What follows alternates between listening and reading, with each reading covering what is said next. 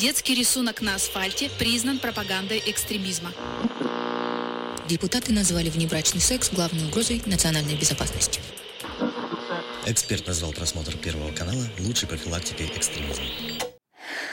Лучше послушаю неправильных экспертов. Слушайте подкаст и погружайтесь в мир насилия, тотального контроля и пропаганды вместе с неправильными экспертами.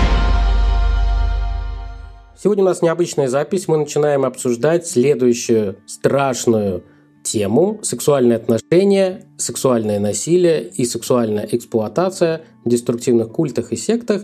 Но, как всегда, начнем разговаривать про эту сложную, необычную тему с неким историческим контекстом. Так сложилось, что я сегодня выступаю от мальчиков один, и у меня несколько дам, которые будут со мной обсуждать тему о том, что и как нужно делать в кровати и не только, а в различных деструктивных культах и сектах, чтобы гуру был счастлив. С вами ведущий Михаил Вершинин, социальный психолог и консультант по выходу людей из секты радикальных организаций. А компанию мне составляют прекрасные религиоведы. Елизавета Щетинина, религиовед, которая не хочет говорить, где она работает еще.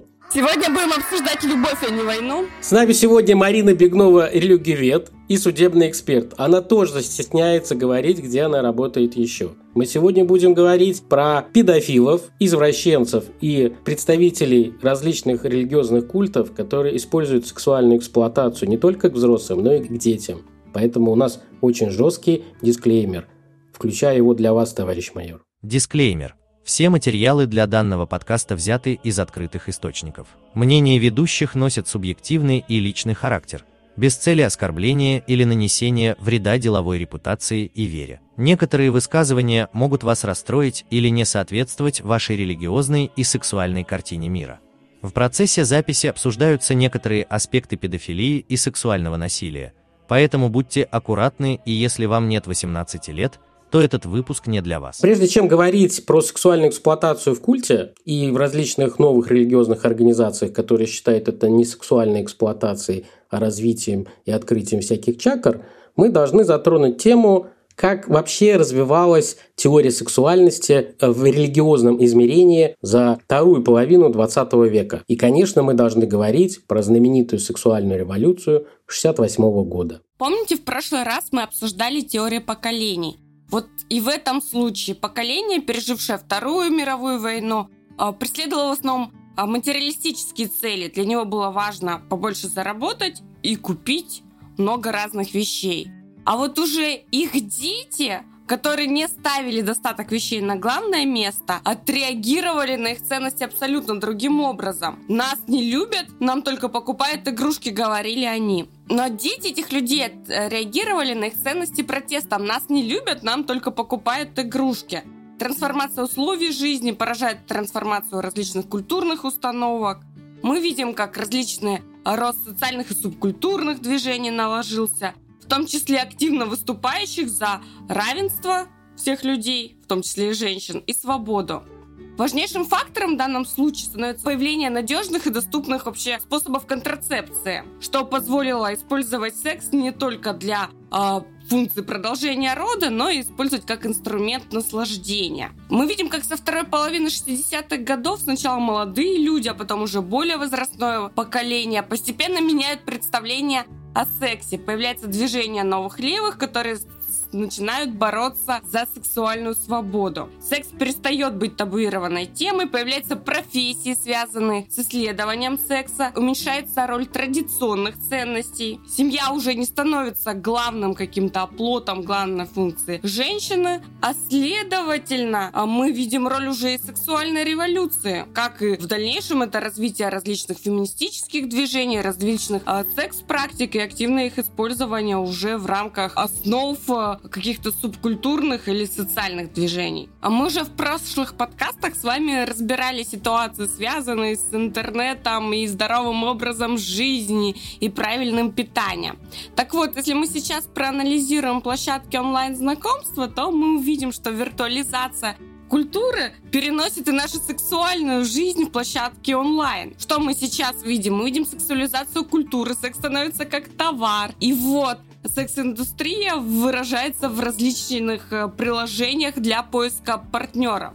А в русскоязычном сегменте вот на а, первый такой анализ мы выделили около 15 таких приложений, где можно найти а, партнера на час, где можно найти партнера согласно каким-то геолокационным сервисам, можно в том числе найти партнеров в рамках а, организации раскрепощения своей сексуальной жизни в контексте какой-то конкретной семьи. При этом виртуальная культура сайтов знакомств, она предлагает нам большое количество различных историй, и в один момент может зарегистрированный пользователь найти от 1 до 10-20 предполагаемых партнеров в настоящий момент. При этом, говоря про такую виртуализацию сексуальной жизни и вопросы, связанные современной, наверное, интернет-сексуальной революции, мы должны понимать, что если будем рассматривать современное поколение и в вопросах их э, сексуальной жизни, в вопросах, связанных вообще с сексуальной культурой, то э, сексуализация средств массовой информации, сексуализация того же виртуального пространства оттягивает процесс вступления в те же половые отношения. Достаточно значительно. И если мы посмотрим какие-то социологические исследования, то молодежь становится более сознательно рассматривает вариант вступления а, в те же сексуальные практики.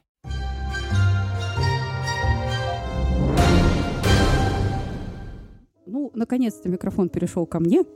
Вот, я могу поговорить с вами о том, что составляет э, самую важную, наверное, часть моей профессиональной жизни. Это как раз религиоведение – вот. Ну а поскольку религиоведение – это очень интересная наука, которая затрагивает совершенно а, разные области человеческой жизни, вот, то э, религиоведение, безусловно, много может сказать и о сексуальных практиках.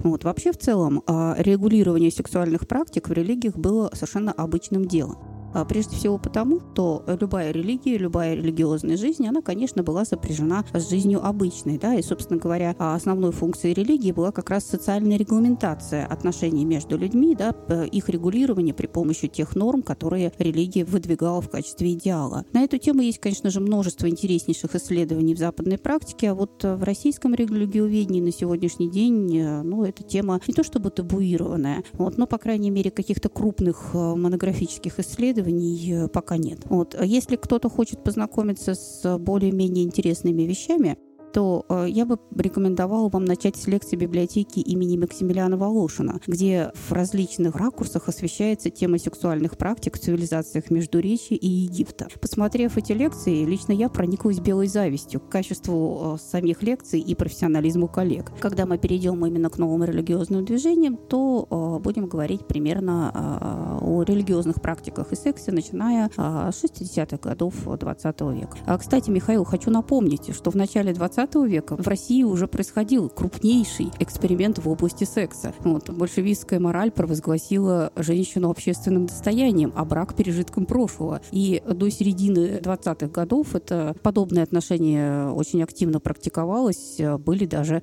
а, своеобразные нудистские демонстрации, вот, о чем вы можете найти очень много упоминаний а, не только в исторических работах, но и в воспоминаниях современников. Но я только читал про отмену одежды как и про то, как Маяковский ехал на трамвае и увидел голых людей и говорил, что это очень странно. А, нет, на самом деле сексуальное просвещение в в Новой России, оно а, было очень интересным. А, значит, большевики пришли к власти и заявили об образовании нового рабоче-крестьянского государства. Вот. А церковный брак они отменили соответствующими декретами, ввели а, брак гражданский. Женщине, соответственно, гарантировалось равноправие. Вот. Но а, при этом совершенно нормальным считался секс по дружбе. Значит, и самым интересным моментом было общество радикальных нудистов, которое так и называлось «Долой стыд». Его члены носились в Москве без одежды, перевязанные лентами, на которых красовалась надпись «Дети солнца и воздуха». Так они называли себя сами. Вот. Вы скажете, ну, при чем здесь, собственно говоря, говоря, религии, но дело в том, что на самом деле здесь речь идет скорее именно об отмене религиозности и вот такой определенной попытки социальными средствами снять религиозное отношение да, к реальности. Вот, перечеркнуть то, что было, в общем-то, достаточно четко закреплено пока в культурной памяти всего народа. И вот в 1924 году советский психиатр Аарон Заукинд выпустил знаменитые 12 половых заповедей революционного пролетариата, которые в корне развернули э, отношение к сексу со стороны советской власти. В них декларировалось воздержание до брака, половая связь как продукт любви, верность партнеру, отсутствие половых извращений, то есть все то, что мы привыкли, собственно говоря, считать советским наследием. Про советский разврат я понял. Мы к этой теме еще вернемся. Это, видать, была очень тяжелая, голая история из прошлого. Переходим к следующей части, где секс становится не просто товаром, секс становится частью идеологии. Если мы говорим про культы и секты, мои любимые, то обычно любая идеология культа, она строится на э, трех вещах. Это власть, деньги, секс. Доктрина у каждого культа своя в ней что-то доминирует. Вот эта доминация либо власти над людьми, либо желание зарабатывать и все монетизировать, либо использование секса для каких-то ритуалов, причем в культах это обычно две полярности, хотя мы сегодня поговорим про разные виды. Это полный запрет табуирования сексуальных отношений до, я даже не хочу говорить до чего, потому что вы сегодня это услышите чуть позже. И все это привязывается к биографии основателей. Вот какие у них тараканы были, какие у них опыт половой жизни был, обычно отображается на доктрине культа. А, мы сегодня будем говорить, например, про Шарм Шамбалы. Там а, у основателя Кости Руднева были какие-то проблемы с девушками 80-е. И он заставлял девушек в 2000-х годах одеваться в нижнее белье и использовать прически девушек из 80-х годов. Ну, про это тоже сегодня поговорим. Сегодня наш подкаст полон всяких извращенцев. Так вот, в секте секс как доктрина используется либо от полного табу, либо мы говорим в некоторых культах о инструкциях, где расписаны даже позы, которые нужно использовать во время сексуальных контактов, либо до полной половой распущенности, как говорят в некоторых мужских чатах, все, что шевелится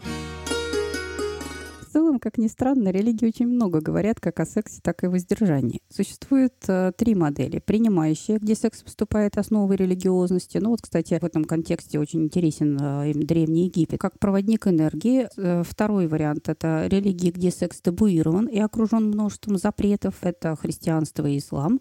Вот, причем табуирован мы имеем в виду не то, что он запрещен в принципе, да, а то, что он э, в достаточной степени регламентирован и определенные его э, формы его э, практикования запрещены. И, соответственно, религии, которые игнорируют этот вопрос вообще или сводят его к чисто теоретическим аспектам. Это, конечно же, Богородичное братство, рейк, в котором сексуальная энергия практически не упоминается. Вот, и ряд других религиозных групп, вот, в которых, в общем-то, вопросы сексуальности не играют особенной роли. А вообще Вообще, если честно, то предметом религиозного регулирования практически всегда выступали девственность, добрачный секс, мастурбация, культовая проституция, однополые отношения, собственно, брачные отношения. Вот а, все это вплоть до того, что а, в некоторых вариантах, например, иудаизма регламентировался даже процесс а, половых отношений. Вот, и по этому поводу можно найти очень интересные тексты у современных раввинов. Вот. Но в целом, в общем-то, регламентация сексуальной жизни совершенно нормальное явление для любой религии, потому что религия, в принципе, и есть универсальный регулятор социальной жизни.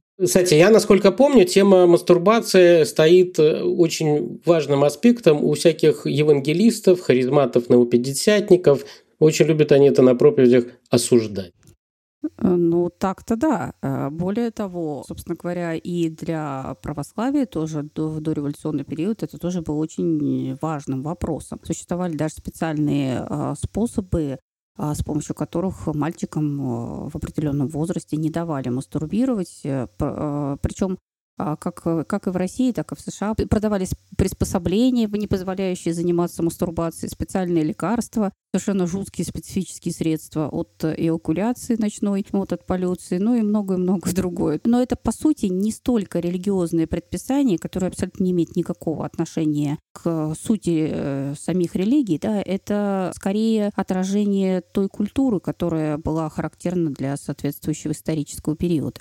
Очень хорошо, что вы сказали про Царскую империю, потому что я в описании к нашему подкасту дам дополнительную ссылку на отсканированную дореволюционную книгу, где описаны различные секты э, в царской России, в том числе и секты, связанные с сексуальными извращениями. Да, кому будет интересно, сможет туда перейти и оценить многострадальный труд э, несчастных психологов, кто сканировал эту книжку. Что запрещали и табуировали в СССР, связанное с сексом? Чрезвычайно важно, чтобы молодые люди научились рационально использовать свободное время.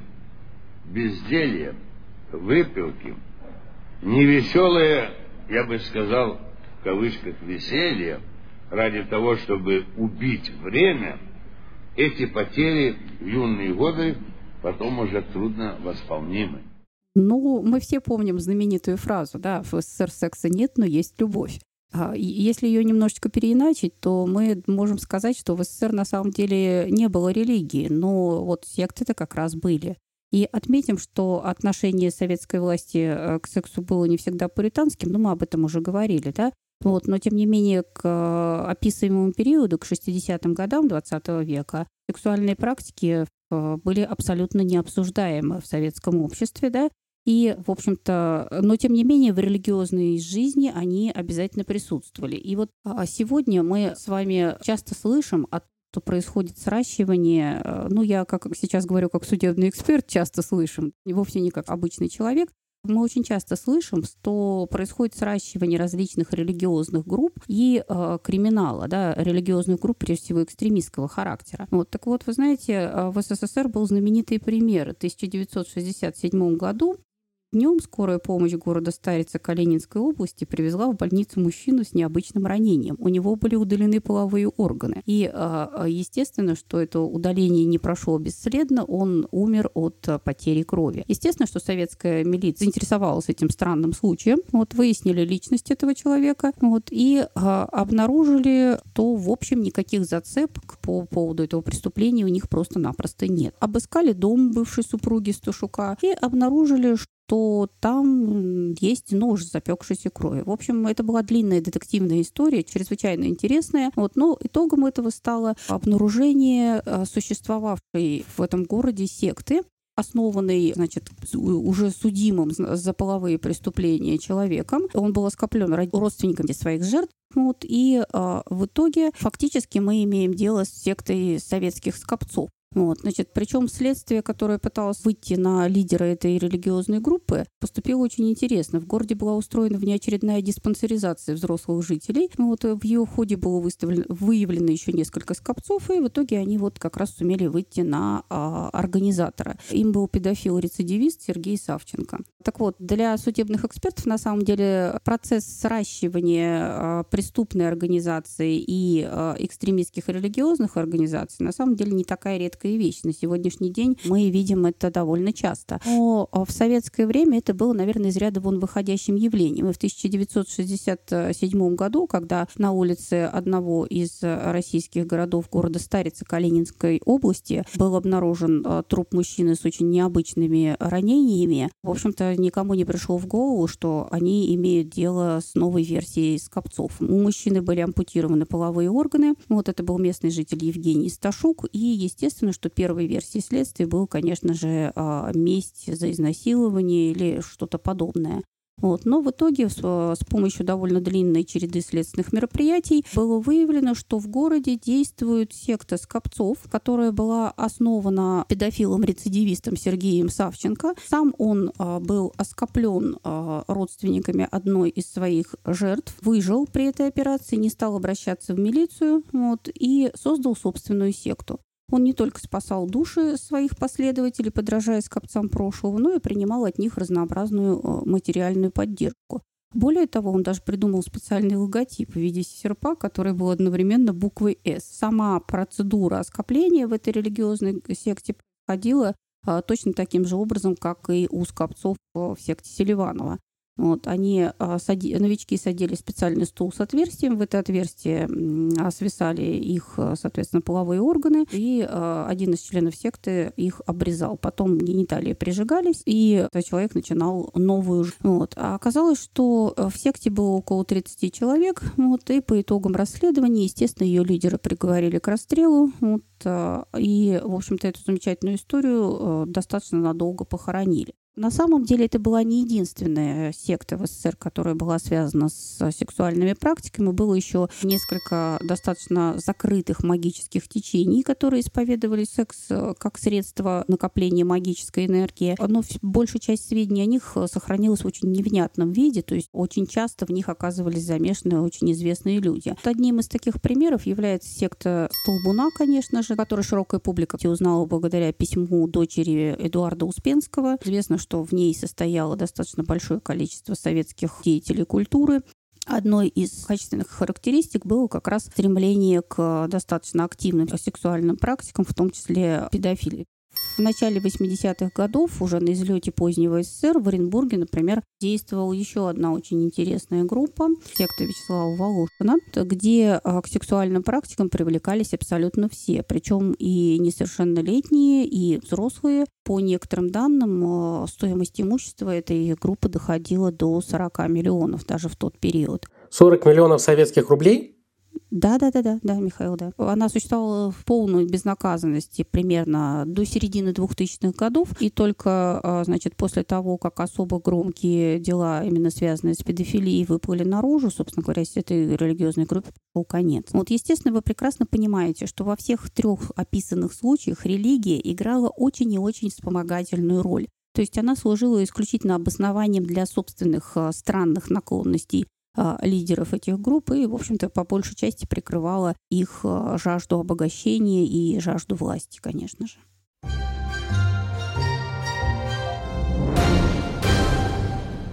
Я начну первым. Детей Бога или так называемая семья или служители христианской семьи. У них около 10 других названий. Они возникли в 1968 году в Калифорнии вокруг субкультуры хиппи и движения Иисуса. Движение Иисуса – это такое ответвление среди хиппи. Основатель, лидер секты Дэвид Берг, представьте, он родился в 1911 году. На момент создания секты ему было 49 лет. Когда он ходил среди хиппи, предлагая им бутерброды с арахисовым маслом около костра, он выглядел старым, мудрым, такой с бородой, то есть очень великий человек. Я буквально через 7 лет могу пойти по его стопам. Секта псевдохристианская. У них очень много про апокалипсис и постапокалипсис. В конце конце подкаста будет рекомендована книга про эту секту. Есть много материалов в Википедии и даже неплохие публикации на русском языке. Раньше бы я сказал бы погуглите, а теперь хочется сказать поищите в Яндексе, потому что Гугла скоро у нас не будет.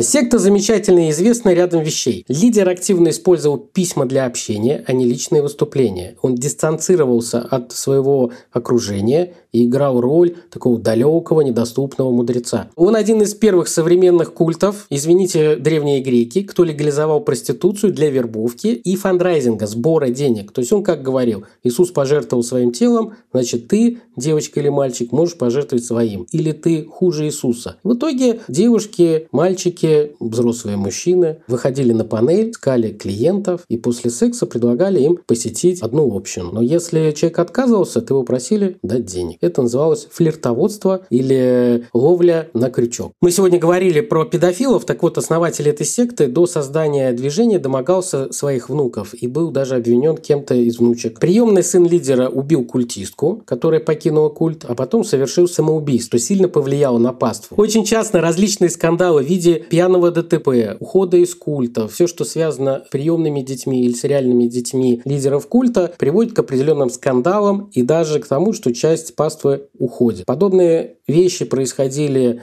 у Хаббарда, от него ушел сын. Мы запишем даже отдельный подкаст про детей и близкое окружение лидеров деструктивных культов и сект. И идеология культа «Дети Бога» построена на тотальном использовании секса между всеми членами культа, начиная с 4-5-летнего возраста. Это такая, знаете, большая секта педофилов и половой распущенности под прикрытием псевдохристианства.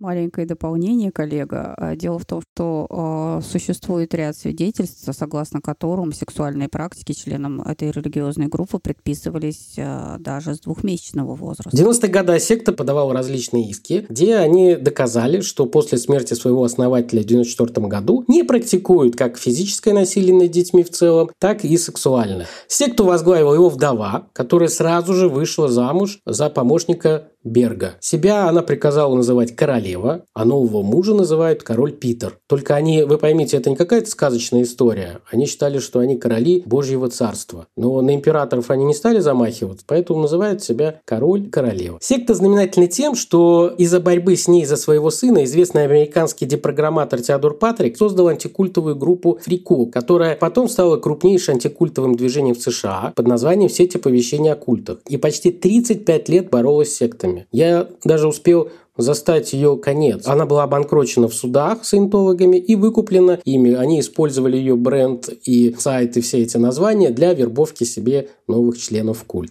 Секс в культе был между детьми разного возраста, между родителями и детьми, между участниками культа. Были учебники про сексуальное просвещение, чего только не было. Не воспринимайте это как римскую оргию или современные свинги-вечеринки. Это все было переплетено с верой в Христа и религией. Секта существует в 75 странах. В России они пытались зайти в конце 90-х через Санкт-Петербург, но не получилось. Официальных нет в Российской Федерации. Ближайшая большая община была в Италии и Украине. В 2010 году они поняли силу интернета и превратились в международную онлайн-сеть. Продажа вербовка через интернет идет через 1450 сертифицированных представителей в 80 странах. Это как раз еще один пример, когда деструктивный культ эффективно использует возможности, которые дает современный маркетинг для ворон рынок продаж и реализации собственных учебных курсов и удержания людей с помощью интернета. С 2000-х годов каких-то сексуальных скандалов с этой сектой не зафиксировано, и вообще эту секту последние десятилетия мало кто изучает. В основном публикуются рассказы известных представителей шоу-бизнеса, которые рассказывают, как они выросли в семье, где было много сексуального насилия, как это повлияло на их жизнь. Но что меня поразило, когда я изучал данную секту и посетил их сайт, так это на главной странице огромная фотография в шапке шапке профиля сайта короля Питера, где он на руках держит семилетнего парня в Таиланде. Без комментариев. А теперь под номером два у нас идет гораздо более известная организация с очень длинной историей. Она называется «Церковь Иисуса Христа святых последних дней». Большинству наших слушателей они, конечно, знакомы под названием «Мормоны». И, собственно говоря, даже именно под таким названием они попали в один из рассказов Конан Дойля, вот, а, интрига которого строится как раз а, в том числе и на том, что мормоны исповедовали многоженство. В 30-х годах XIX века когда Джон Джозеф Смит основал значит, эту замечательную организацию, вот он а, исповедовал требования многоженства, и у него самого было около 30 супруг. А, на сегодняшний день мормоны составляют большую часть населения штата Юта в Соединенных, в Соединенных Штатах Америки, вот, и там им принадлежит ну, большая часть, соответственно, собственности банков, университетов и так далее. Само количество мормонов разными исследователями оценивается по-разному, примерно от 15 миллионов во всем мире и до 7 миллионов человек в Соединенных Штатах Америки. Вот. При этом отметим, что большая часть мормонов на сегодняшний день отказалась от доктрины реального многоженства. Это, кстати, не значит, что они отказались от многоженства вообще. Вот. Дело в том, что а, одной из составных частей их а, учения является мысль о том, что женщина может спастись только через брак с мужчиной. Вот. И поэтому для того, чтобы женщины были спасены, мормоны практикуют так называемый посмертный брак, а когда давно умершая женщина объявляется женой действующего мормонского миссионера. Существует множество ответвлений э, этой внутри, собственно говоря, самой э, Церкви Иисуса Христа святых последних дней. И э, вот как раз в таких фундаменталистских мормонских направлениях присутствует и практика реального многоженства. Правда, по законам Соединенных Штатов Америки они могут завести себе только одну жену, ну а все остальные это подруги жены. Они получают в большинстве случаев статус матери-одиночки, и большая часть из них очень сильно зависима от благорасположения супруга. Причем а, в брак они нередко вступают а, и с очень большим количеством женщин. Некоторые мормонские семьи могут насчитывать до 70 супруг. Наиболее известный скандал, связанный с а, данным фундаменталистским направлением мормонов, произошел в 2011 году. Некий Уоррен Джеффс был обвинен в педофилии и домогательством к несовершеннолетним. И было известно, что он женился на 12 и 15-летних девочках, одна из которых, соответственно, забеременела. Во время обыска ФБР ФБР нашло множество документальных подтверждений его сексуальных домогательств и в отношении других девочек-подростков. Вы, конечно, страшно удивитесь, наверное, тому, что родители этих девочек э, позволяли ему а, подобные вещи, но, к большому сожалению, мы должны констатировать, что эти моменты, они очень часто оправдываются религиозной доктриной и представляются как благословение, как некая сверхблагодать, которая снисходит на избранных. Несмотря на то, что Уоррен Джеффс сидит сегодня в тюрьме, он по-прежнему продолжает руководить жизнью этой религиозной общины, наставляет своих жен э, в различных способах выполнения и не только интимной гигиены, но и сексуальных практик. И более того, э, сегодня у них э, существует отношение к беременности, вот а, забеременеть женщины, принадлежащие к этому радикальному кругу, могут только от 15 избранных отцов. Причем сексуальный акт, по некоторым а, данным, они должны совершать в присутствии большого количества людей. В этот момент, когда, значит, а, совершается зачатие, их законный муж держит их за руки, так сказать, символически присутствуя при этом акте. Но давайте не будем думать обо всех мормонах очень плохо. На самом деле эта организация довольно а, разнообразна. И, а, в частности, у них существует а, очень интересная практика, а, значит, например, есть несколько книг, э, написанных мормонами-сексологами, э, которые не регламентируют сексуальную жизнь, а наоборот направлены на то, чтобы люди в браке а, получали как можно больше удовольствия и хранили верность друг другу. А, по сути, это довольно интересный момент, который скорее, опять же, отражает принятую в США культурную практику, да, когда религиозная община является для своих членов ну, фактически руководителем, наставником во всех вопросах, ну, в том числе и и в сексуальных. И очень хорошо, что вот в данном случае мы наблюдаем скорее положительный, чем отрицательный эффект. Марина, а как дела у мунитов? Там тоже, насколько я знаю, очень много практик, которые можно отнести к садомаза и коктейльным вечеринкам. Все э, сексуальные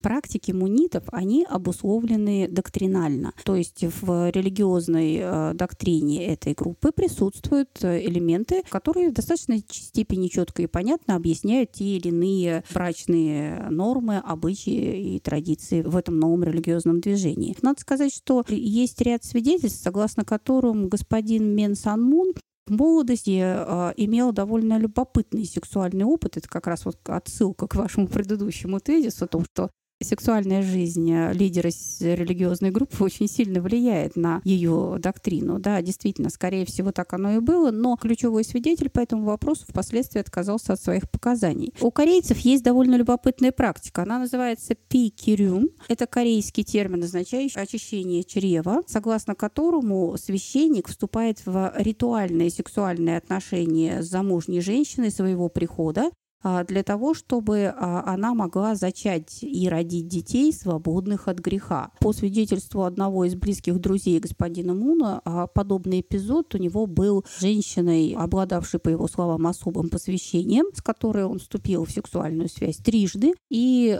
после этого как раз, в общем-то, понял, что он является просветленным человеком вот, носителем особого божественного начала. С точки зрения мунитов, Иисус Христос не выполнил свою миссию. Во время своего прихода на землю он должен был создать совершенную семью и зачать совершенных детей. Это ему не удалось. Но зато на смену ему был послан корейский мессия, господин Мен Сан Мун, ну, вот, который вместе со своей женой, а, собственно говоря, образовал эту совершенную семью. Совершенная семья, для нее характерно рождение детей без греха. Но дело в том, что а, для того, чтобы передать свою вот эту силу совершенства, свою безгрешность, э, можно использовать разные способы. И э, в частности, как раз одним из таких способов является принятие в себя священного вина, включающего по ряду данных э, телесные жидкости господина Муна и э, молоко его жены. Другие источники говорят о том, что на самом деле там только телесные жидкости господина Муна. И они символизируют, естественно, э, связь со всем сущим. И принимая в себя эту священную жидкость, человек обычно преисполняется просветлением. Хочется сказать, что даже здесь производители обманывают своих потребителей. Но самым важным а, для мунитов является а, проведение, собственно говоря, первой брачной ночи. Дело в том, что а, для полного очищения необходимо в первую очередь реализовать определенные сексуальные фантазии. Когда новобрачные приступают к тому самому, муж должен воображать на месте жены жену господина Муна, а, соответственно, жена на месте мужа самого господина Муна, и а, существует даже пособие, в которых а, прописаны соответствующие позы. После таких а, отношений э, вполне понятно, что вот это вот родовое проклятие а, снимается, дети, зачатые в таком браке, они а, объявляются, естественно, безгрешными. Опять же, отметим, что это не столько даже про секс, сколько про его ограничение и регламентацию. Да, это вот один из наверное, характерных признаков для многих новых религиозных движений, где целью является контроль над личностью человека. Ну вот, соответственно, здесь он осуществляется через регулирование сексуальных практик. Ну, я, насколько помню, в предыдущем подкасте мы говорили о том, что первой брачной ночи предшествует почти шестилетнее воздержание. Атеисты, возрадуйтесь, у нас все проще. Ну, Марин, а, я еще помню, были какие-то практики, где они а, должны были бить какой-то палкой по попе друг друга и какие-то молитвы читать. А, нет, на самом деле тут э, такое действительно практиковалось, но это скорее удары, связанные со счастливым браком уже существующим. То есть не столько как бы о попытке а, создать какую-то новую семью, а исключительно благословение, которое снисходило на людей, которые успели пожениться до вступления в эту религиозную группу. Ну и потом это практиковалось э, чаще всего на собраниях. Итак, номером 4. Секта Раджниша, который у нас известен в России как литературный автор Бхагаван Шри Раджниш или просто Ошо, возникла в 1966 году в Индии, но известным популярным стало где-то в 1971 году. Чем известна эта нео-индуистская секта? Ашо был самым популярным представителем Индии на Западе в среде New Age. Популярность принес в том числе его тантрический труд про интеграцию сексуальности и духовности. Чтобы понравиться западной аудитории, он пошел классическим путем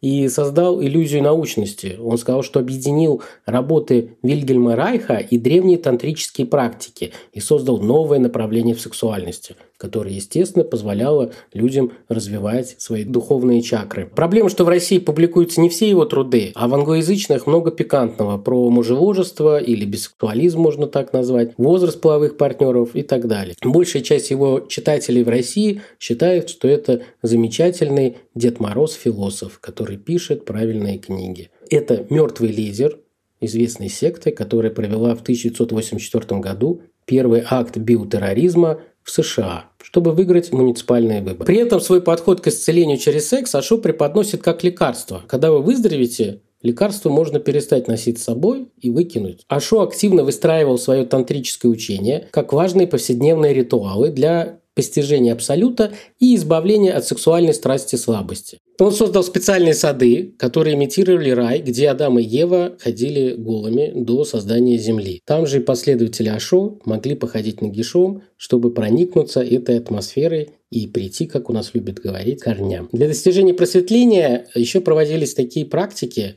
о чем говорили последователи данного культа, обнаженная пара занимается сексом по тантрическому учению, застывая в различных позах. Вокруг них сидели 5-10 учеников, которые медитировали, смотря на это, раскачивались и пели мантры под звук барабана и других музыкальных инструментов. Это им позволяло усилить энергетику. В учении Ашо нет понятия добра и зла, он отрицает мораль, он считает, что все нужно принимать как должно, и это относится к определенным сексуальным практикам и опытам. Есть различные истории и рассказы от его последователей, которые рассказывали про групповые тантрические занятия. Но этим уже никого не удивишь. В определенной среде, в том числе и в Российской Федерации, это считается нормой и правильным духовным развитием New Age. А есть еще книга и рассказы некоторых его последователей близких помощников, что у него был гарем, куда приводили постоянно новых девушек, и он активно это эксплуатировал. Вообще Ашо некоторые исследователи относят к такому виду Кока-Кола гуру. Это те гуры, которые очень любят показывать свою роскошь. У него были всякие лимузины определенного цвета, у него были красивые прислужницы, и он очень любил, чтобы рядом с ним стояли охранники с автоматами в руках. Это придавало определенную важность, и все охранники были в униформе. По показаниям его помощницы в США, которая надавала для Интерпола, Ашо считал, что дети мешают скорейшему просветлению и беременность – это зло. Много женщин, которые обслуживали его штаб-квартиру, были стерилизованы хирургическим путем, чтобы не отвлекались в своих духовных практиках на зачатие и рождение детей. В России есть его последователи, но это маленькие децентрализованные группы. Они не действуют как какая-то секта с единым центром, с продажей каких-то лицензий. Нет, это больше похоже на какие-то клубы читателей, Но подождите, смотрите, тренинг того же Козлова, движение Синтона, оно же тоже строится именно на этих практиках. Манипуляция за счет сексуальных отношений, вопросы, связанные с духовным ростом, с раскрепощением и с возможностью прокачать тот или иной навык э, путем участия в сексуальных практиках, в том числе в открытых либо завуалированных. Кто-то идет сознательно понимая, куда он попадает, а кто-то э, в данном случае находится в той кризисной ситуации, когда ему говорят, ого, это твой вызов, ты должен его преодолеть и выйти из зоны комфорта. Если мы будем смотреть не только учения Козлова, но и единичные ретриты, в настоящее время современные New Age совместно с какими-то квази-научными практиками. Он и строится в том числе и на духовный рост через секс. Мы говорили про виртуализацию религии, про сексуальную раскрепощенность. И вот он, секс-товар. Мы покупаем духовный рост, а бонусом идет э, э, в том числе и секс.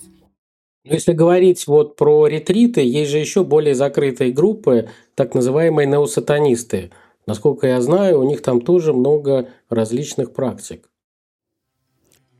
Ну, Михаил, вы знаете, э, слава сатанистов на самом деле на сегодняшний день чрезвычайно преувеличена. А, как я уже говорила в одном из предыдущих подкастов, лично я а, ни разу не сталкивалась в своей экспертной практике именно с сатанинскими группами. То есть все случаи, с которыми я имела дело, осквернение кладбищ, там какие-то жертвоприношения животных, на самом деле оказывались, в общем, не имеющими никакого отношения к реальному поклонению сатане. У нас принято считать, что сатанизм — это всегда оргии. Ну, э, честно вам скажу, что вот э, эта особенность приписывать сатанизму активную сексуальную раскрепощенность, она связана с двумя моментами. Первый – это, собственно говоря, то, что э, практически всегда в истории любым закрытым группам, любым группам, которые практиковали какие-то вещи, отличающиеся от общепринятых, предписывались в том числе и э, моменты, связанные с сексуальной распущенностью, да, с аргиастическими какими-то практиками.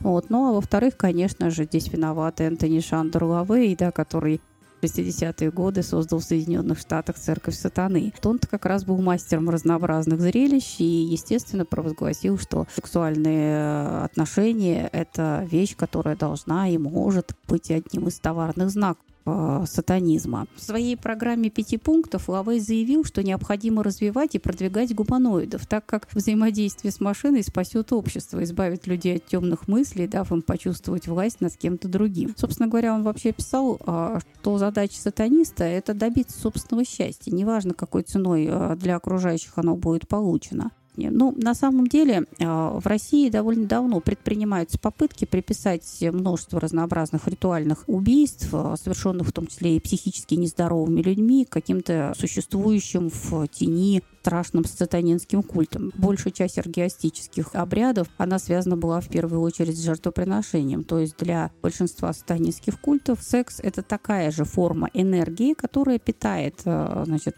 их темного властелина. И по большому счету, в общем-то, разница между сексуальным э, актом и э, жертвоприношением для сатанинских культов нет. Одно нередко служит подводкой к другому.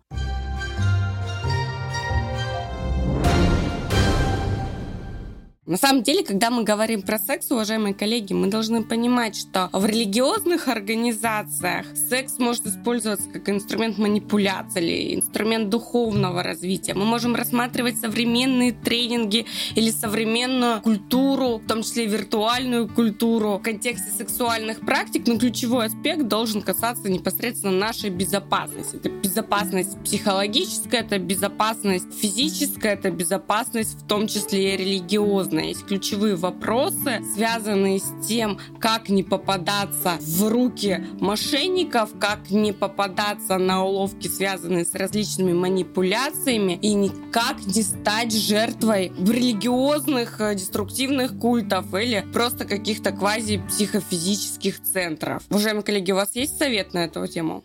Да, безусловно. Я полагаю, что, э, подытоживая сегодняшний разговор, мы с вами должны помнить, что мы рассказывали обо всех этих ужасных вещах не потому, что нам очень интересно рассказывать о подобном публично, да, а именно для того, чтобы вы могли своевременно опознать э, признаки этой манипуляции И э, понять вот все, что сегодня было пересказано, оно как раз и свидетельствует о том, что мы очень плохо знаем на самом деле самих себя и э, возможности сотворить что-то с нашим сознанием. Каковы же признаки, то вам следует держаться подальше от этой религиозной группы. Первое. Религиозная группа предлагает необычные правила относительно сексуальных контактов. Это может быть как полный целебат, так секс с избранными, секс без ограничений по возрасту и полу. Второе. Ваша религиозная группа строго табуирует тему секса. О нем нельзя разговаривать, им нельзя заниматься. Фактически нет секса, нет проблемы. Но это не так. Да? Сексуальная жизнь человека, она на самом деле достаточно важная составляющая его обычной жизни. И рано или поздно она начинает находить выход э, в других формах, да, тех, которые не предписаны этой религиозной доктриной или которые просто-напросто противоречат ей. Третье. Ваша религиозная группа требует от вас полной открытости в личной жизни жизни и претендует на контроль в этой сфере. А четвертое. Ритуальные практики вашей группы связаны с сексом. Брак подразумевает больше двух участников. Это тоже очень характерная черта. И пятое, соответственно, а, группа исповедует гендерную неполноценность. То есть, как правило, женщина является, провозглашается неполноценной благодаря своему полу и нуждающейся в каком-либо доктринально предписанном исправлении. Вот во всех этих случаях вы будете сталкиваться с попытками сексуальной манипуляции, которые будут грозить вам достаточно неприятными последствиями. Мы с вами даже не понимаем, что по большому счету основными жертвами в подобных случаях э, являются в первую очередь дети. Да? Это дети, которые вынуждены расти в подобной атмосфере, дети, которые являются жертвами сексуальных домогательств. И если у нас с вами, как у взрослых людей, э, есть некоторая способность оценить ситуацию и отказаться, отойти от нее, вот, то у детей, которые попадают вместе со своими родителями в такие религиозные группы, нет никакого выбора. Поэтому будьте внимательны в первую очередь ради своих близких. Михаил Валерьевич, что у нас по традиции связано с литературой? Я, как всегда, как книжный червь, посоветую несколько книг. Стэнли Милгрэм «Подчинение авторитету. Научный взгляд на власть и мораль». Очень интересная книга, которая, конечно, не затрагивает секс, но рассказывает, как люди подчиняются авторитету и ради этого готовы идти на любые жертвы. Есть отличная книга двух авторов-историков, которые пишут под одним псевдонимом Олег Ивик о брачной и внебрачной жизни. Здесь описаны сексуальные практики основных культур, но для общего развития очень будет полезно. Неплохая книга Джон Кракауэра «Под знаменем рая. Шокирующая история жестокой веры мормонов». Там, конечно, книга про все вероучение и различные истории, но есть определенные моменты, связанные именно с сексуальным насилием. Бекси Кэмерон «Секта. Невероятная история девушки, сбежавшей из секс-культа». Это книга про девушку, которая покинула культ Дэвида Берга «Дети Бога». Достаточно интересная книга Натальи Кокшаровой «Секта Ашрам Шамбалы. Концлагерь для ищущих Бога», где она описывает свою карьеру, эксплуатацию людей в данном психологическом концлагере. Неплохая новая книга, которая сначала вышла на Западе, а потом была переведена на русский язык. Анна Сандермоен «Секта в доме моей бабушки». Я еще рекомендую документальный фильм э, под названием «Wild Wild Country» о движении Рожни Шаушо. Э, документальный мини-сериал, достаточно интересный. Спасибо, что вы были с нами. Предохраняйтесь и оставьте секс на свое усмотрение, а не на усмотрение высших сил. А еще лучше подписывайтесь на нас на удобной для вас подкаст-платформе, скидывайте выпуск своим друзьям или коллегам. Еще мы есть в Телеграме, где вы можете предлагать темы новых выпусков и задавать дополнительные вопросы неправильным экспертам. Мы будем очень признательны за вашу обратную связь. До встречи и следующего выпуска. Можем одеваться.